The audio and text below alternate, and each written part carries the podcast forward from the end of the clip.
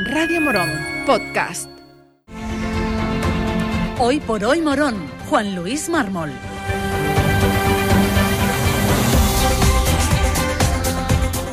Saludos, ¿qué tal? Muy buenos días. Tiempo ya para la información local aquí en Radio Morón, en la cadena SER, en este martes 23 de mayo, son las 7 y 20 de la mañana. Por delante, un ratito para la información local aquí en Radio Morón, en la cadena SER, eh, que vamos a comenzar después de escuchar a las empresas que hacen posible nuestro programa. Radio Morón está donde están sus oyentes, en la FM, en los altavoces inteligentes y en este podcast. Hazte patrocinador de nuestros contenidos.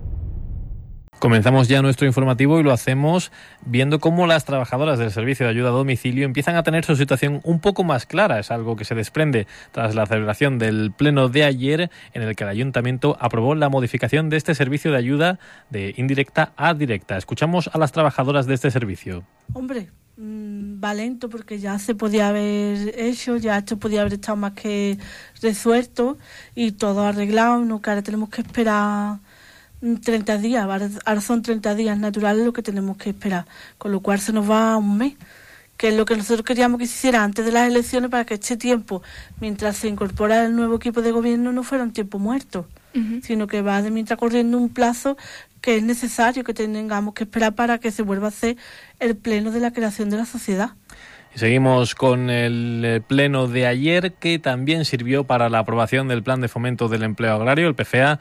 Eh, Ignacio Cala, el concejal de Obras y Urbanismo, atendía a los medios de comunicación para explicar el impacto que va a tener este nuevo plan y la inversión que se va a producir en nuestro municipio en concepto de mejora de infraestructuras.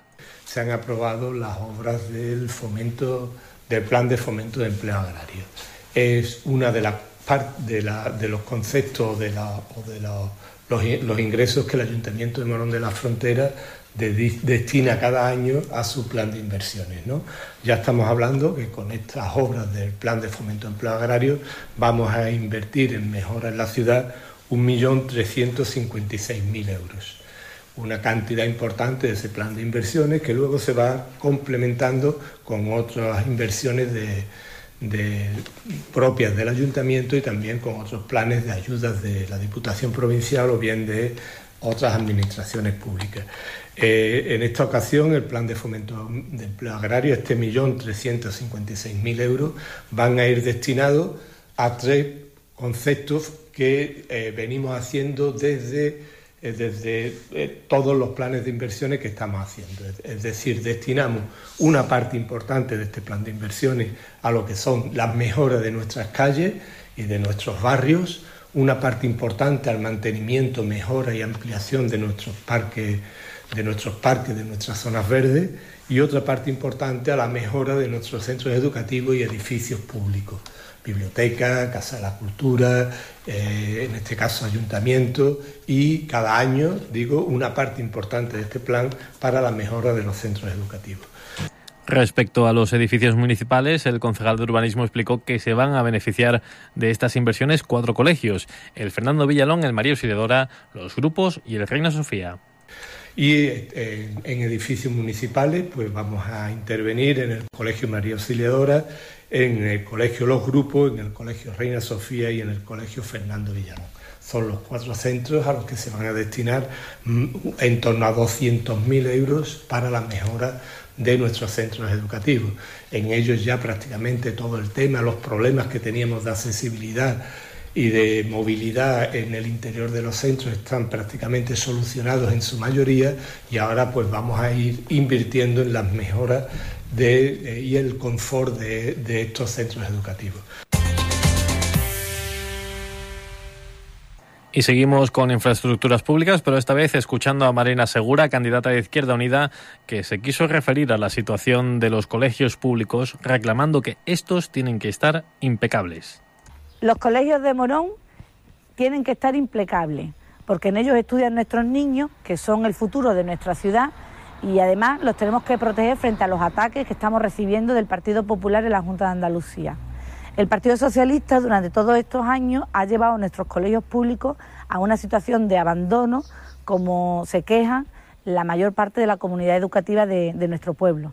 Por cierto, gracias a la cual estamos manteniendo los grandes niveles de calidad educativa en la escuela pública todos estos años.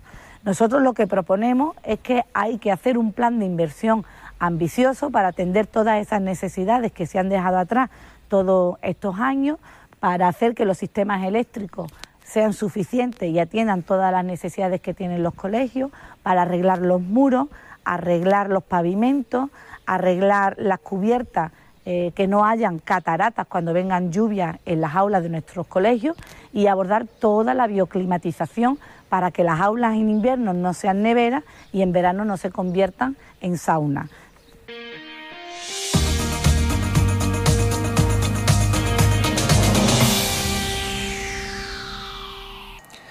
En deportes, la candidata del Partido Popular, Gloria Hidalgo, mantuvo, mantuvo, un encuentro con la coordinadora del área de turismo y deportes de la provincia de Sevilla para poder tratar las posibles ayudas a instituciones deportivas de nuestra ciudad, poniendo al Club Baloncesto Morón como ejemplo.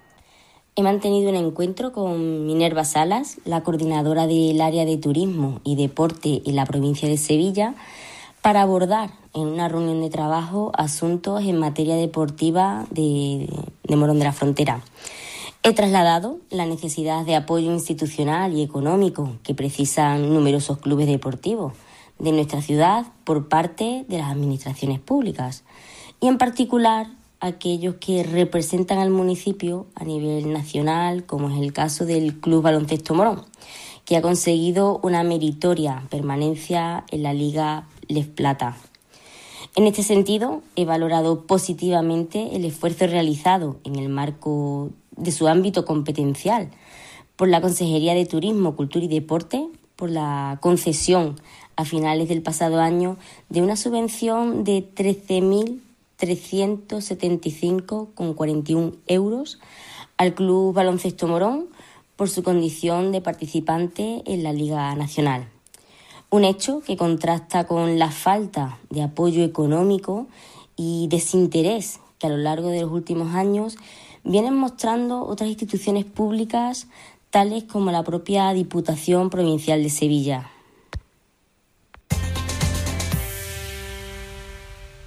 Y ahora, como cada día, la información meteorológica de la mano de Tony García de Meteo Morón, que nos va a decir la predicción. Buenos días, Tony.